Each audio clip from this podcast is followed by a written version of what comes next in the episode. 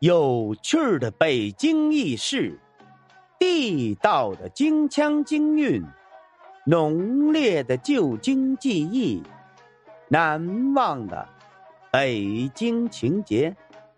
大家好，我是五环志哥，今儿咱们来聊聊被称为老北京烟花柳巷代名词的，到底是哪八大胡同？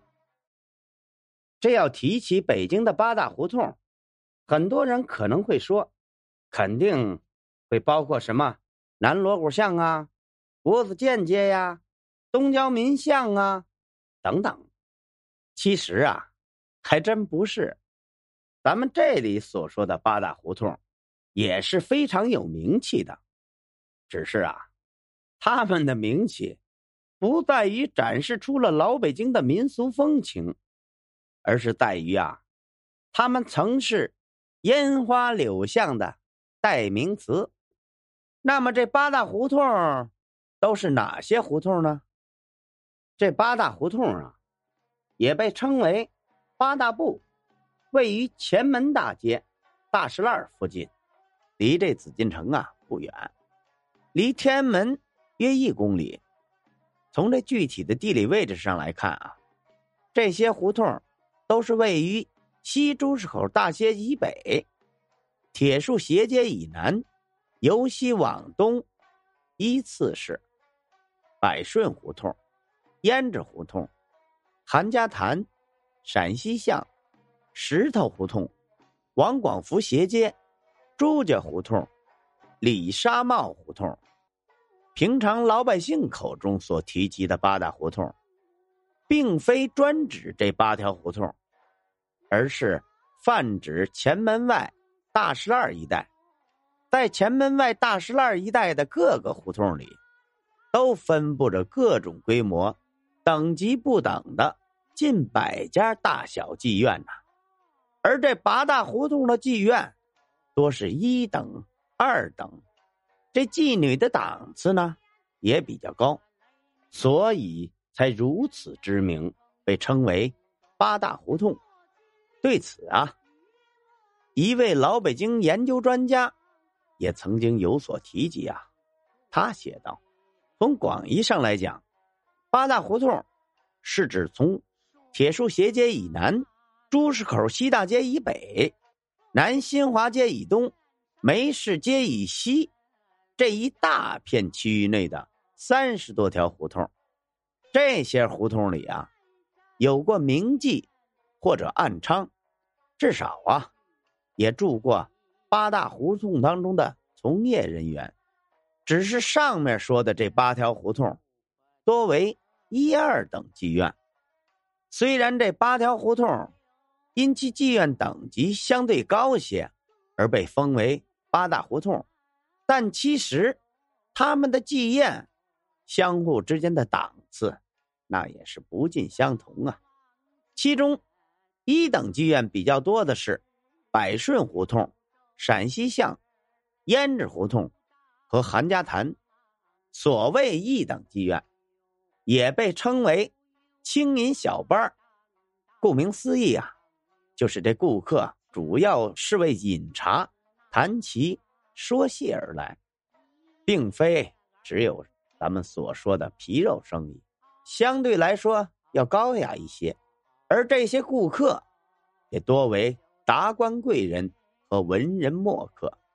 二等妓院呢，比较多的是石头胡同。二等妓院也被称为茶室。三等妓院比较多的是王广福斜街、朱家胡同、李沙帽胡同。要说起八大胡同的由来，这呀，还要追溯到清末民初。起初啊，这里也并不是什么红灯区，而是进京戏班所在地。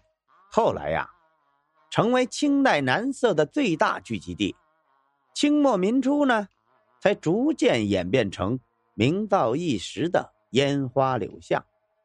在当时啊，有一首打油诗，对此描写的是非常的精彩。这首打油诗摘自《京都圣迹》。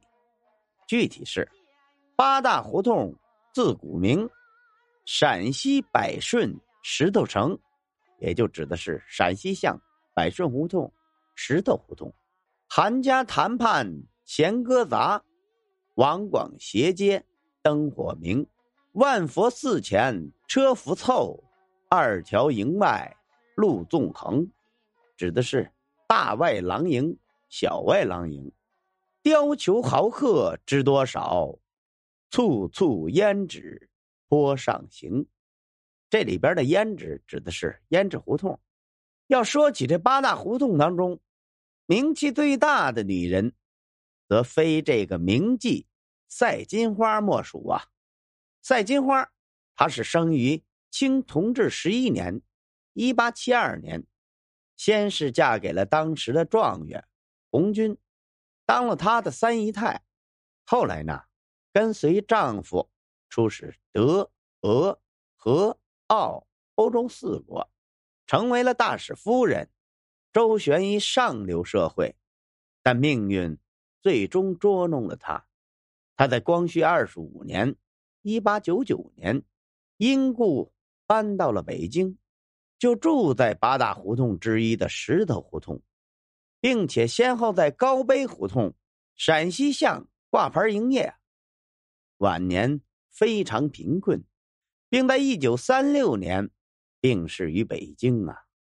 由于八大胡同在历史上具有比较特别的意义，它见证了曾经的。中国情色业的发展轨迹，因此，即便北京处处大动工、大改造、大翻新，但他们也被保存了下来。如果您有机会来北京旅游观光，不妨您来八大胡同来看看，认识一下这个曾经繁华、如今朴实的与众不同之地。好了。